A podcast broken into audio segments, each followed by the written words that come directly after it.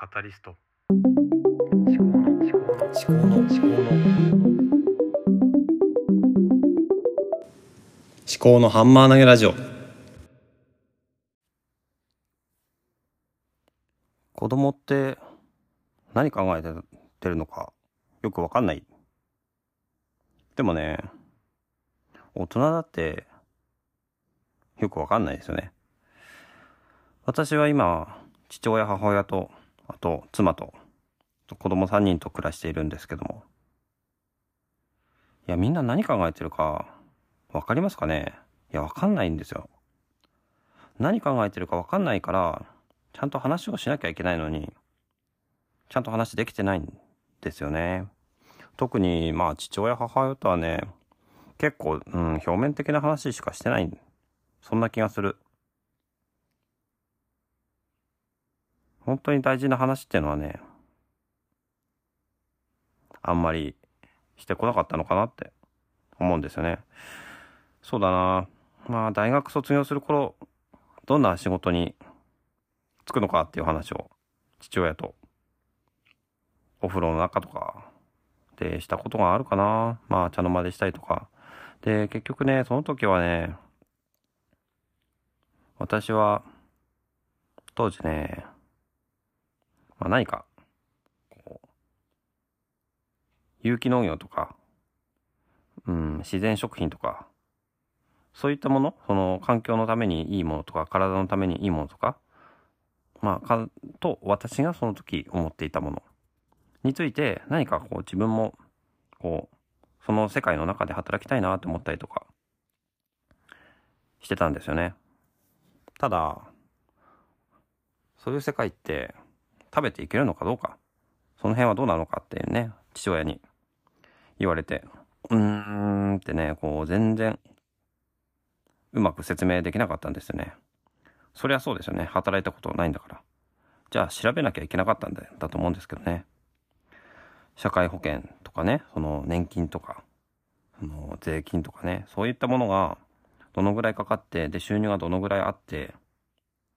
そういったものって計算できてるのかっていうような話があって。うーんってね、まあそれね、それ、そうやって子供に対して、こう、社会の現実っていうのを突きつけるっていうのは、ある意味ではね、すごく真っ当なことだと思うし、親が子供を心配するからこそ、そういった話になると思うんだけどもね。ただね、それで、まあそれこそね、まあそれで私が結局、うん、自分には無理かなと思ったんだよな。なんかいろいろ自分で、その当時ね、物事を調べて、で自分なりに考えを巡らして、で、プランを立てて、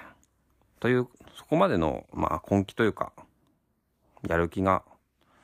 まあ、その分野に対してね、まあ、出てこなかったっていうのは、それこそ、うん、なんだろうな、にわかというか、その、うまく